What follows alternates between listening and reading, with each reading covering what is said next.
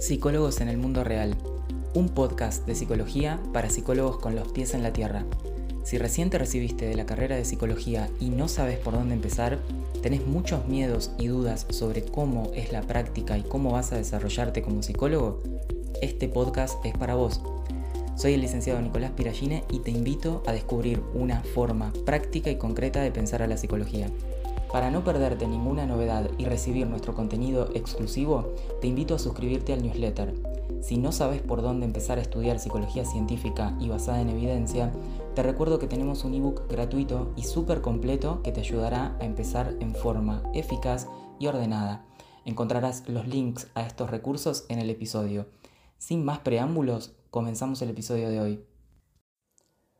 Bienvenidos al episodio número 19 de Psicólogos en el Mundo Real, un podcast para psicólogos con los pies en la tierra, como nos gusta decir a nosotros, que les guste clarificar, simplificar los términos de la disciplina, las cosas que aprendemos en la psicología, para que la podamos concebir de una forma más aplicable y que verdaderamente sintamos que estamos en manos de una disciplina útil para nosotros y para las demás personas.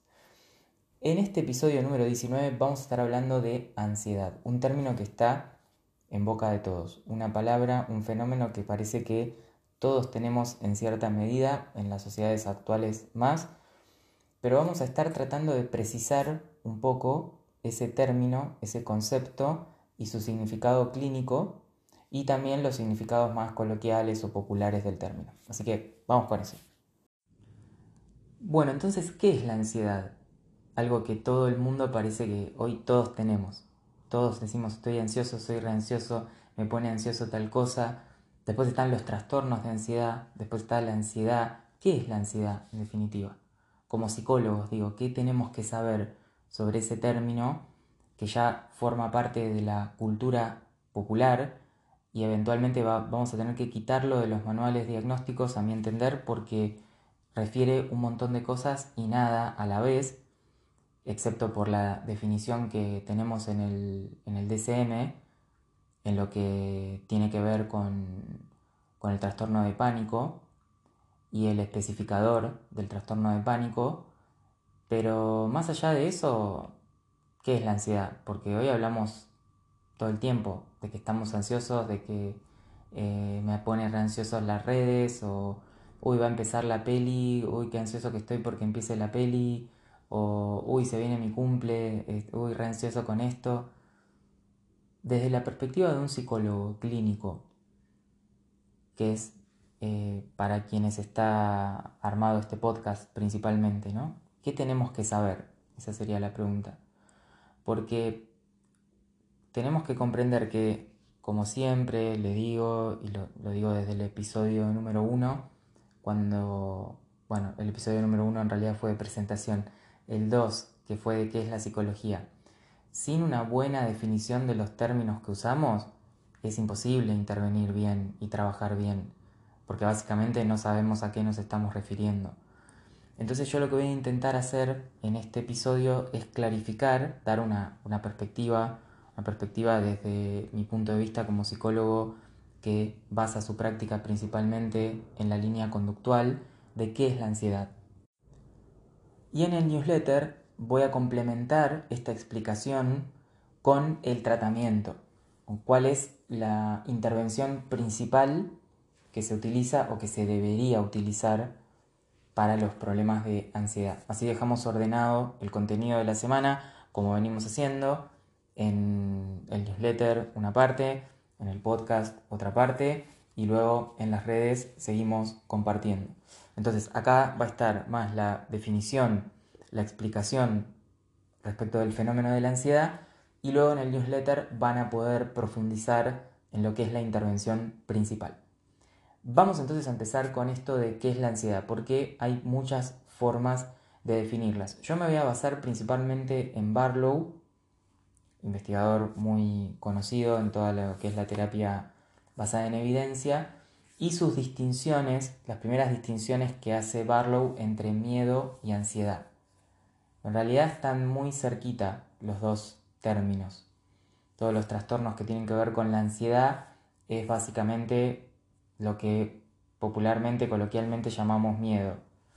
Pero está buena la distinción que hace Barlow entre estos dos conceptos y vamos a arrancar por ahí. Y después les voy a dar una definición actual que tengo yo principalmente, que es la, la que a mí más me clarifica todo. Barlow, que nota esta imprecisión del término, dice que hay un montón de conceptos como miedo, susto, pánico, aprensión, nervios, preocupación, horror, terror, y desde un punto de vista científico y clínico esto claramente lleva lugar a confusiones y inexactitudes. Y Barlow acá da en la tecla con la manifestación del fenómeno de la ansiedad, que él comienza explicando con el miedo. Dice que el miedo es una alarma primitiva en respuesta a un peligro presente. Esto también es muy interesante y muy importante. El miedo surge ante un peligro presente y es una alarma primitiva. Podríamos estar hablando de una respuesta incondicionada ante ciertos estímulos incondicionados. También es una respuesta condicionada, que justamente de eso se va a tratar un trastorno de ansiedad, pero Vamos a empezar por esto del miedo. Es una alarma primitiva ante un peligro. ¿Y qué mm, genera esa alarma primitiva? Una respuesta. Una respuesta. ¿Qué es esa respuesta? Que es muchas veces lo que se confunde. Es una hiperactivación fisiológica. Básicamente es eso. Y como tal es una reacción Después el organismo va a hacer cosas para lidiar con esa reacción, con esa hiperactivación fisiológica. Pero básicamente es eso, es una activación fisiológica. Eso es el miedo y la ansiedad también, vamos a ver que está muy de la mano. Cuando hablamos de miedo, entonces, dice Barlow, nos estamos refiriendo a un peligro presente real. Por ejemplo, si yo estoy ante un león, ante un tigre, ante una persona que me apunta con un arma, que es un peligro presente real, es muy probable que tenga, un, que tenga una hiperactivación fisiológica. ¿Se entiende lo que es una hiperactivación fisiológica? Estamos hablando de todo lo que el DCM em, eh, indica en el especificador del trastorno de pánico taquicardia, hiperventilación, dilatación de pupilas, inhibición de la actividad digestiva, adrenalina, puede ser temblores, eh, distintas em, manifestaciones fisiológicas que son reacciones ante ese estímulo que tengo enfrente. Esto es totalmente normal y así es como funciona el organismo, no es un problema. No es una cosa que está enferma, fallada o que es una patología. Es importante también saberlo esto, porque muchas personas no lo, no lo entienden y muchas veces vienen los pacientes con algún problema que tiene que ver con haber estado expuestos ante un miedo real y haber, haber sentido manifestaciones fisiológicas incómodas, desagradables, creyendo que tienen un problema o que están con algún tipo de problema eh, médico o psicológico o que tienen alguna falla o hay algo mal en ellos. En realidad así funciona el organismo. O sea, así funciona el organismo de, todos, de todas las personas y de, muchos mamíferos. Ante un peligro hay una hiperactivación fisiológica que se entiende evolutivamente que tiene un fin para la defensa del organismo, ya sea que voy a emprender acciones de lucha o huida de ese peligro. Y como tal tiene sentido que sea absolutamente rápida la respuesta, como una reacción lo es.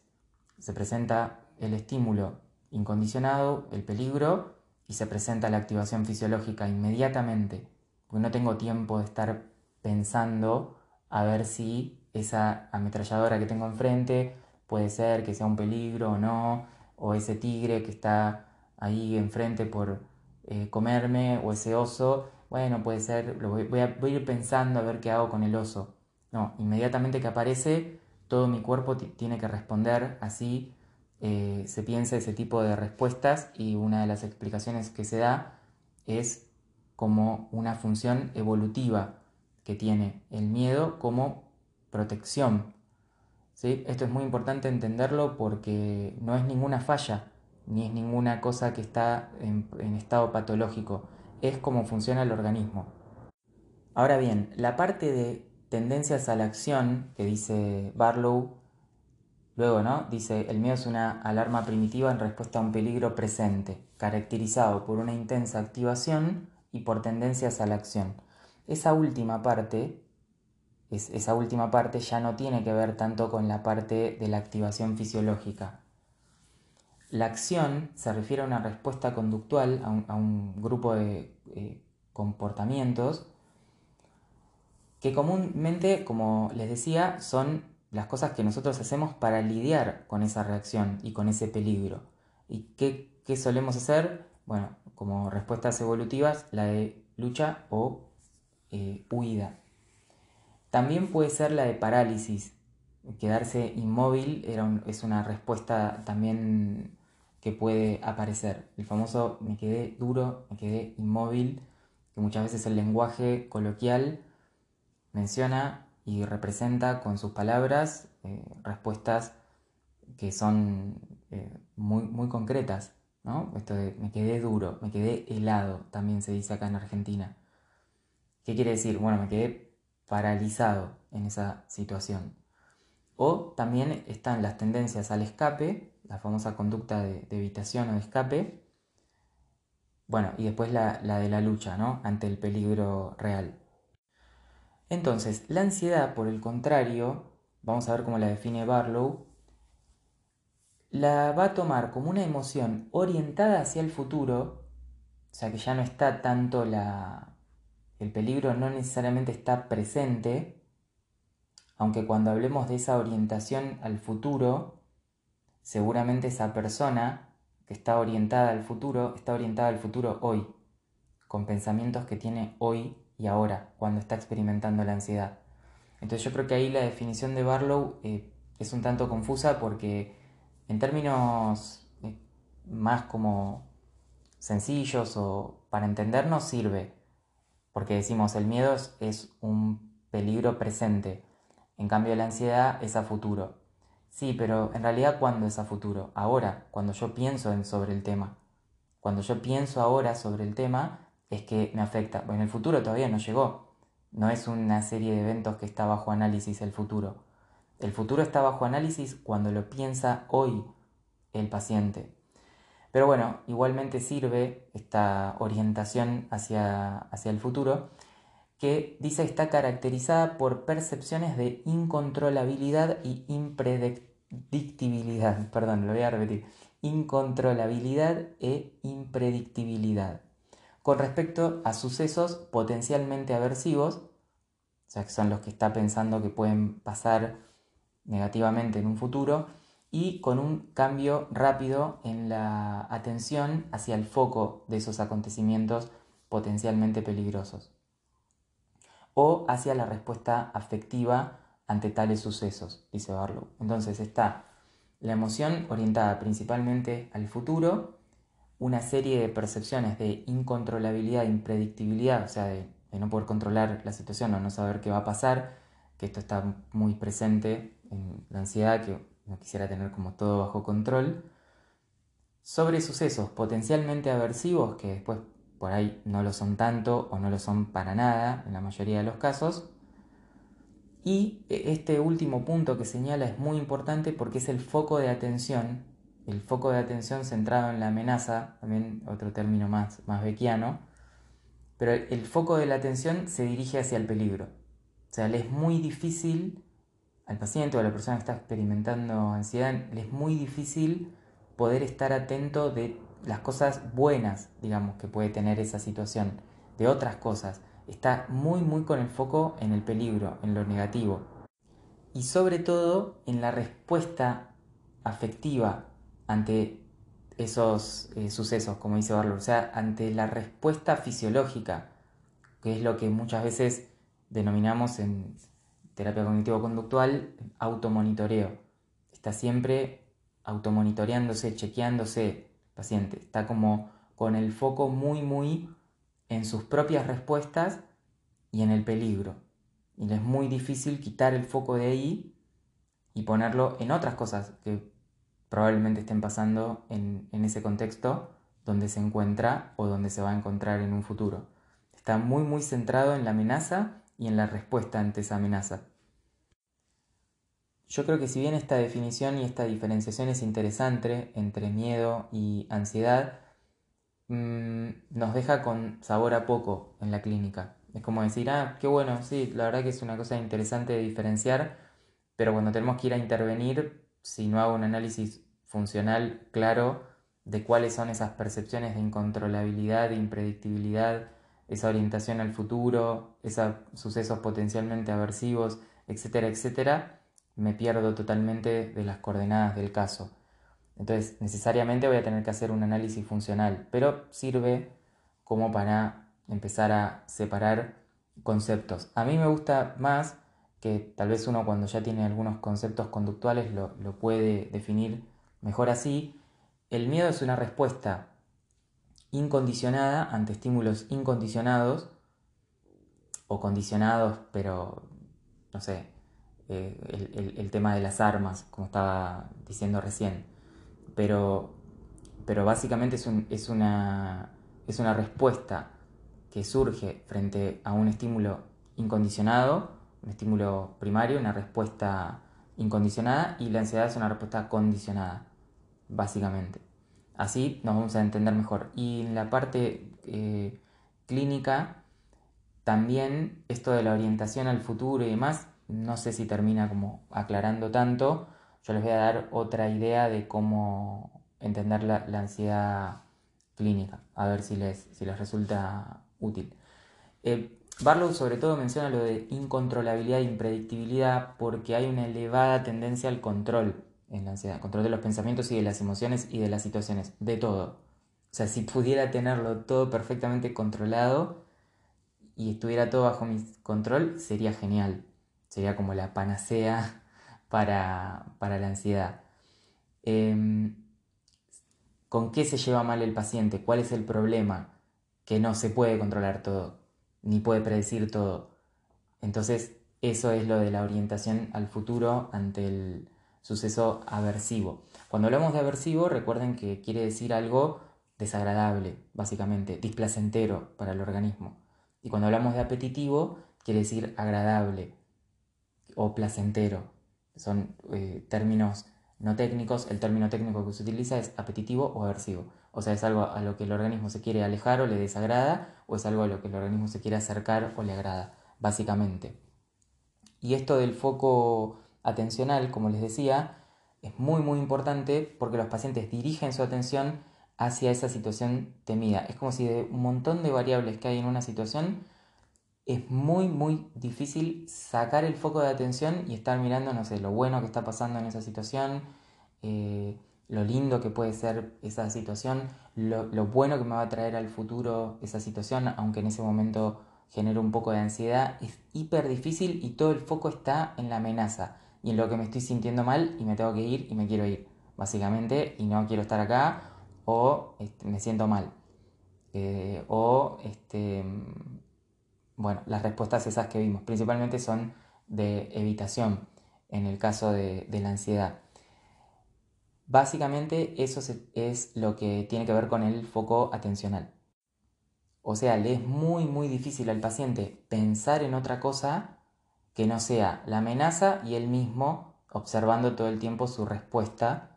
Obviamente eso que hace cuando monitorea su respuesta y dirige la atención al mismo y a la amenaza y potencia la respuesta es como si la estuviera gatillando todo el tiempo porque la está discriminando todo el tiempo y la va como amplificando, por decir así.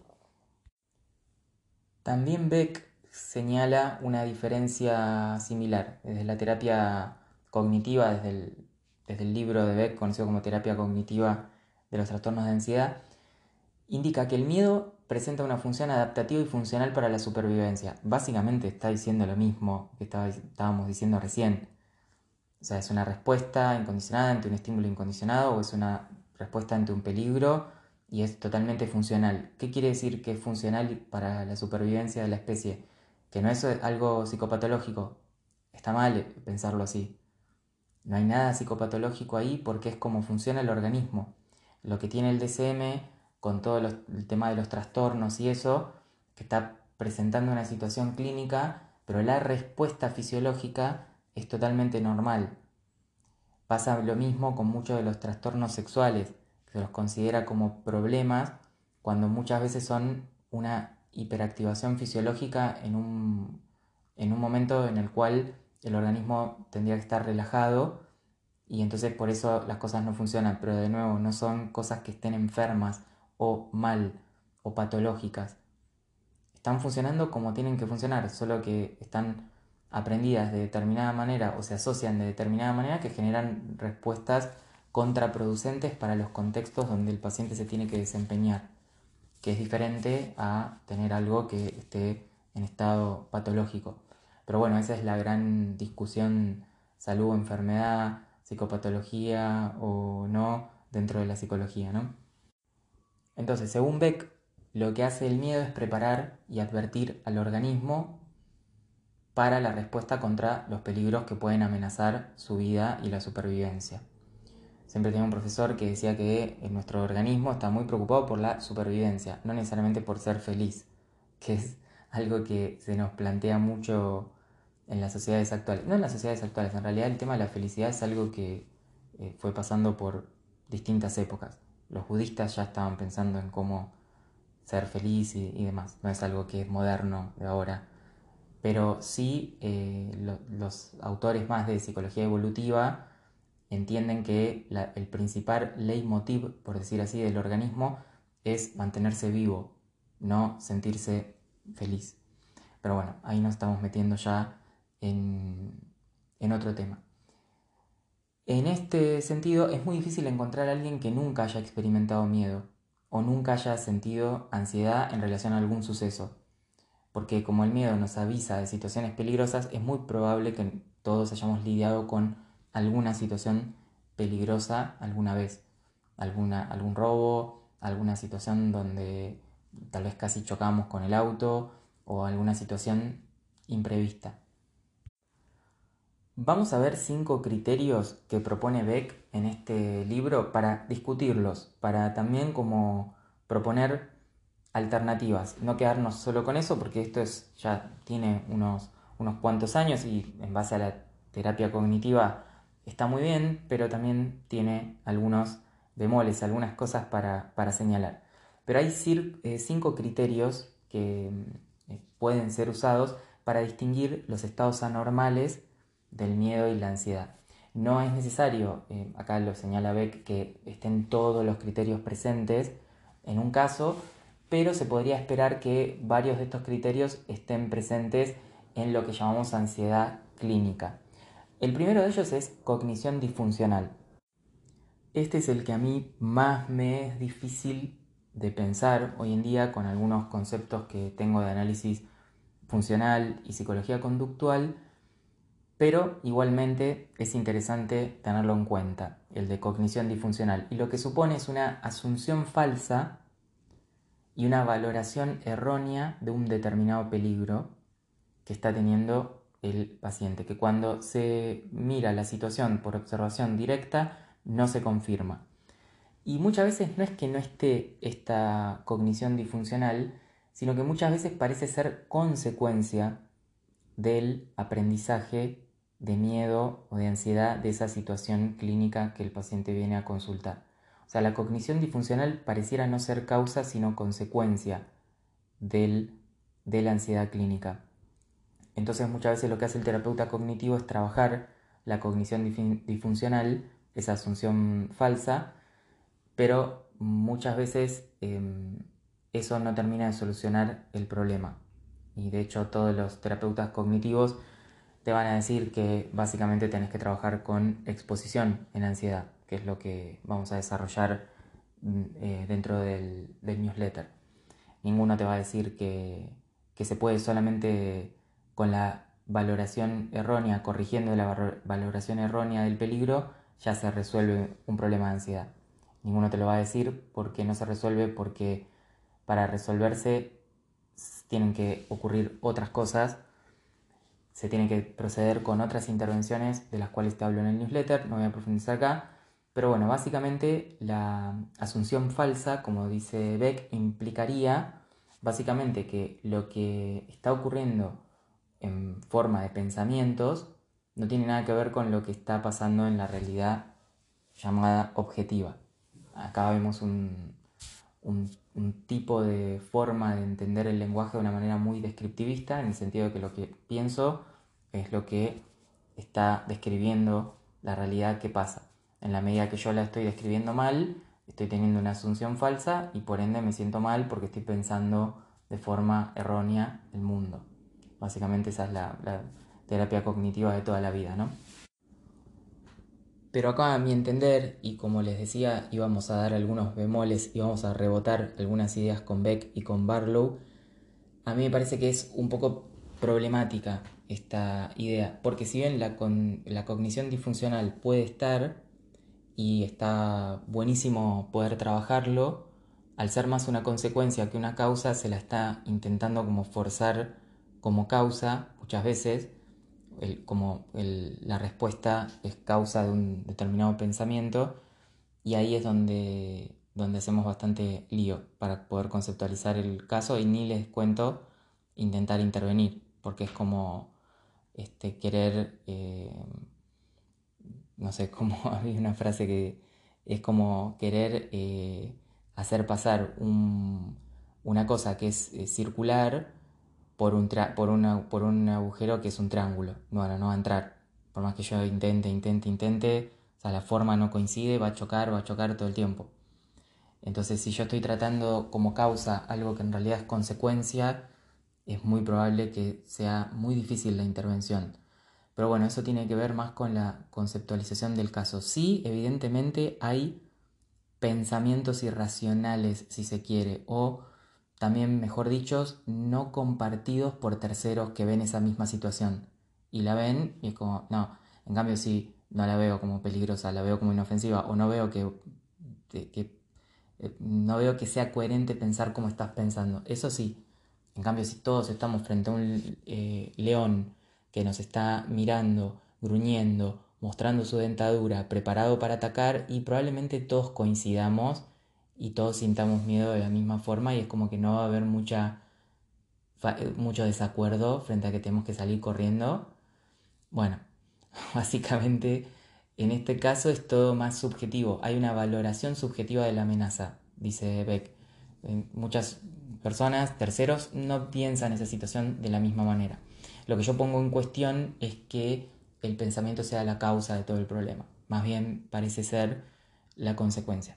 Pero bueno, ese es un primer punto. El segundo punto es que hay un deterioro de funcionamiento que no ocurre con, el miedo normal. ¿Qué quiere decir esto del deterioro en el funcionamiento? Bueno, básicamente que este tipo de ansiedad que llamamos clínica empieza a interferir con la vida. Así de sencillo. O sea, empieza a interferir con las cosas que quiero hacer, tanto personal, laboral, como académico, como social, de relaciones, lo que sea empieza a frenar la vida de la persona. Esto es muy importante porque el miedo normal ante un peligro puntual no frena la vida. O sea, el miedo gatilla la respuesta, se hace una activación fisiológica, se escapa si se tiene que escapar o correr o lo que sea, y después, bueno, si no quedó un trastorno de estrés postraumático o algún problema mayor, sí, ya está, se manifestó el miedo, ahora no está más el objeto, ya está, me olvidé, sigo mi vida normal, no me afecta nada. La ansiedad clínica se verifica un deterioro del funcionamiento en el sentido que interfiere con la vida de la persona, básicamente. Entonces ese es un segundo punto muy importante a mencionar. A mencionar, perdón. El tercero es la persistencia, también. Suelen ser estados crónicos, dice Beck, si no se tratan. La persona con ansiedad puede sentir una sensación eh, aumentada de aprehensión subjetiva con solo pensar en una amenaza potencialmente inminente, independientemente de que llegue o no a materializarse.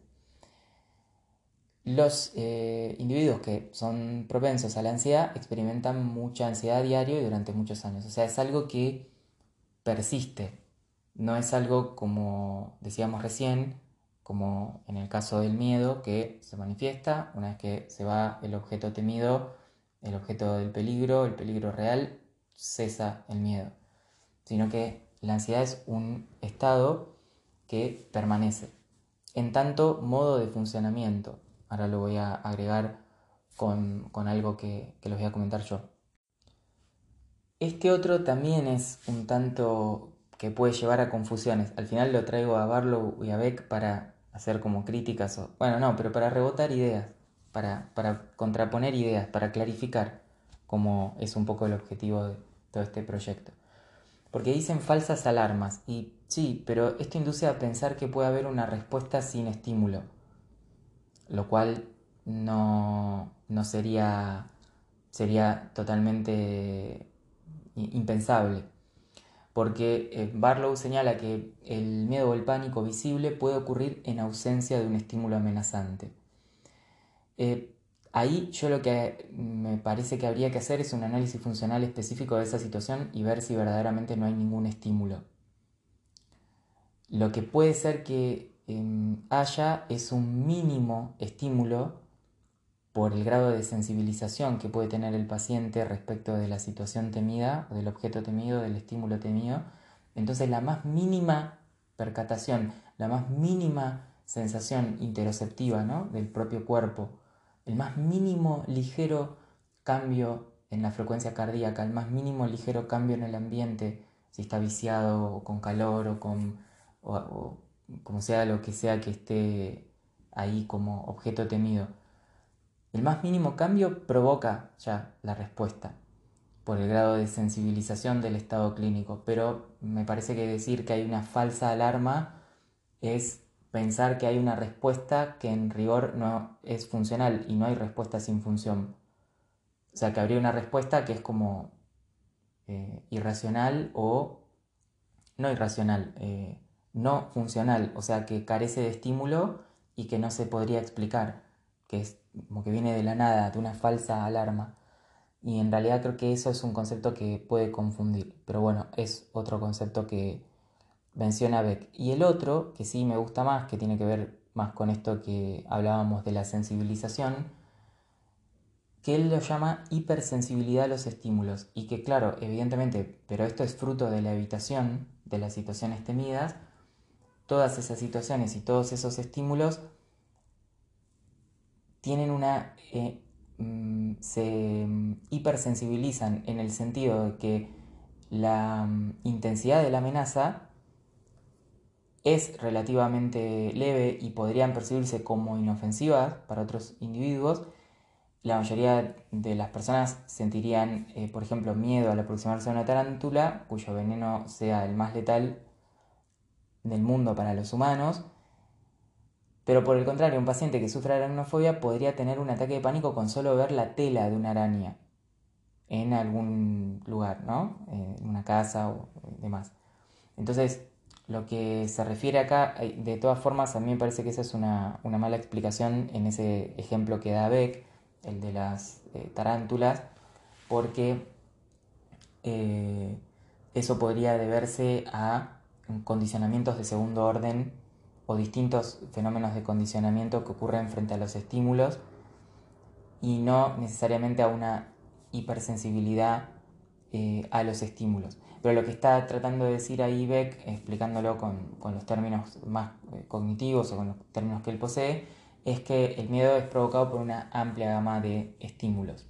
estímulos muy, muy, muy pequeños pueden generar respuestas muy grandes. Pero eso es justamente también por el, eh, la sensibilización que ocurre fruto de la evitación, de la conducta evitativa que persiste y persiste.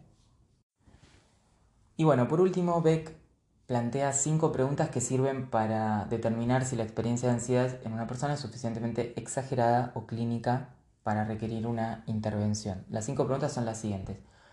¿Se basa el miedo o la ansiedad en una asunción falsa o en un razonamiento erróneo respecto de la amenaza o del peligro supuesto? Pregunta número dos. ¿Interfiere el miedo o la ansiedad sobre las capacidades de la persona para afrontar las circunstancias difíciles o aversivas? 3. ¿Está presente la ansiedad durante un periodo prolongado de tiempo? O sea, hace mucho tiempo que esta persona viene lidiando con esto. ¿Experimenta el, individuo falsas alarmas o ataques de pánico? Estas aparentes respuestas sin estímulos, que en realidad, como decíamos, no, seguramente no son tales y hay que hacer el análisis funcional, pero ¿está lo suficientemente sensibilizado a la respuesta de ansiedad que parece que ocurre sola, entre comillas? ¿Se activa el miedo o la ansiedad ante una gama relativamente amplia de situaciones que presentan comúnmente para el resto de las personas una leve amenaza? Bueno, estas serían como preguntas que nos podemos hacer para eh, entender si estamos frente a una ansiedad clínica o no. Bien, yo lo que les quería contar por último es como darles mi opinión sobre el tema, agregando ahí, sumándome a lo que dice Barlow y Beck y todos estos grandes autores, y es que básicamente un trastorno de ansiedad, un problema de ansiedad clínica, se define principalmente por todo eso que dijeron los autores, ¿sí? las falsas eh, asunciones falsas, la interferencia en la vida y demás, pero básicamente es la ansiedad un modo de funcionamiento donde la persona está evitando algo.